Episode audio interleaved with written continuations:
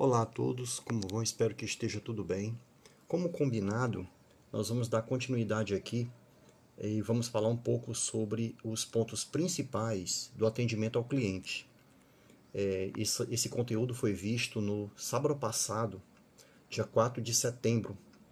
Então, é, nós vamos colocar aqui os pontos principais que nós vimos. Então, gente, os itens principais do atendimento se deve acolher com atenção, ouvir atentamente, ter atenção despertada para o cliente e perceber principalmente as necessidades dele.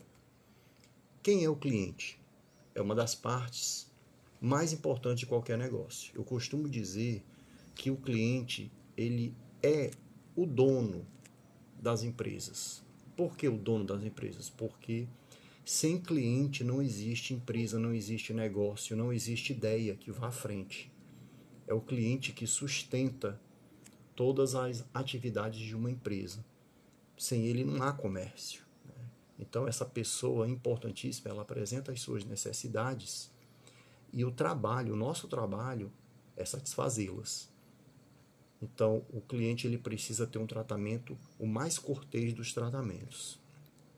Nós falamos também que existem dois tipos de clientes: os clientes internos e os clientes externos. Os clientes internos são os colaboradores de uma empresa, que também são clientes.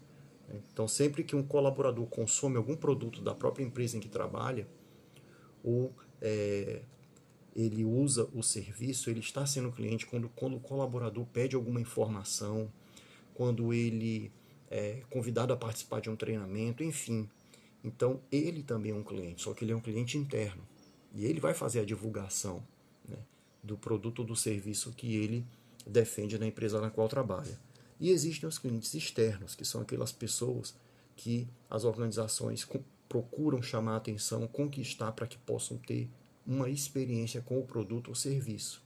E são esses clientes externos que precisam também que as suas necessidades sejam satisfeitas.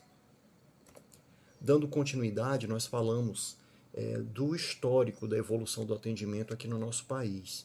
Então, na década de 80, nós falamos de duas décadas, década de 80 e década de 90, e fizemos uma comparação. Então, na década de 80, gente, os clientes e as suas necessidades não eram considerados como prioridade.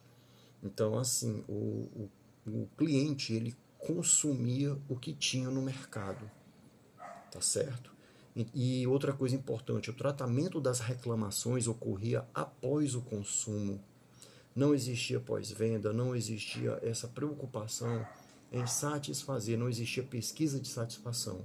A produção era em série, com poucas opções de escolha.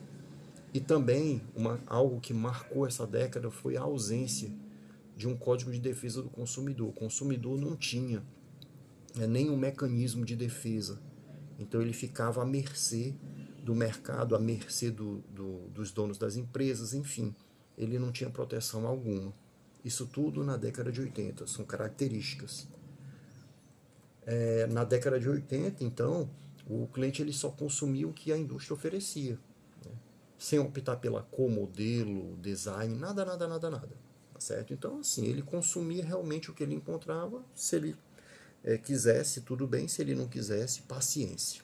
Era dessa maneira. Na década de 90, houve a abertura econômica. O presidente da época ele, ele fez a abertura econômica e com isso, gente, empresas do mundo todo foram incentivadas a vir para cá. E com essa vinda, elas trouxeram também as suas equipes. E essas equipes lá fora já tinham essa preocupação com a satisfação do cliente. E com isso a concorrência aumenta. Muitas empresas aqui fecharam porque não, não conseguiram acompanhar. E outras conseguiram, tiveram que correr contra o tempo para poder treinar suas equipes. Por quê, gente? Com a concorrência, que isso é excelente para o consumidor, para o cliente, o cliente se torna mais exigente, claro. Né?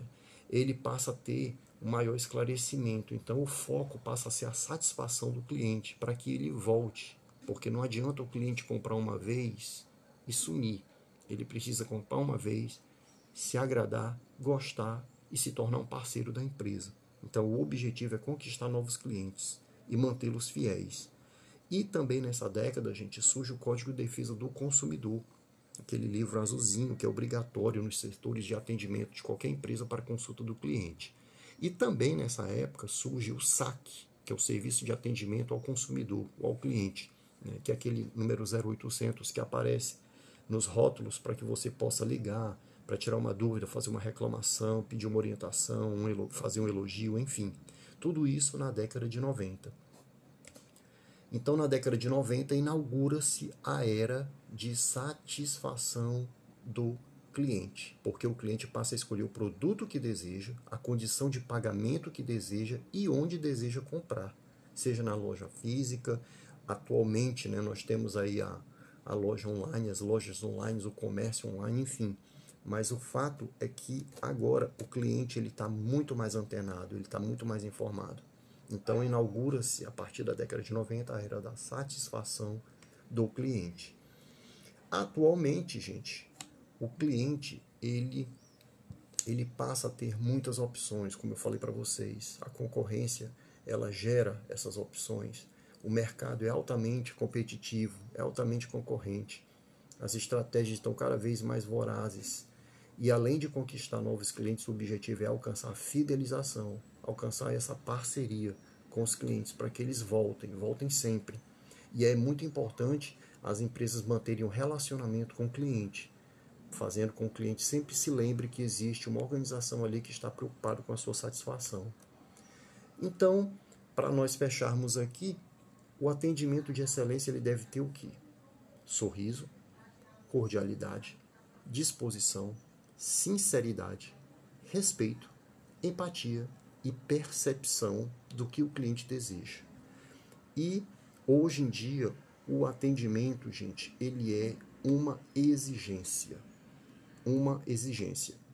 Torna-se um diferencial, é um diferencial importantíssimo, mas além de ser um diferencial, porque nem todas as empresas, infelizmente, ainda têm essa preocupação, ele se torna uma exigência. Não existe empresa que queira crescer, que queira se desenvolver, se não trabalhar fortemente o atendimento ao cliente, não importa o meio, fisicamente, por telefone, chat, enfim, ele precisa ser muito bem atendido. Isso aí é o que vai fazer a diferença entre o cliente escolher a tua empresa ou escolher a empresa do concorrente. Eu espero que é, essas informações sejam úteis a vocês. Aqui é um resumo do que nós vimos na aula passada.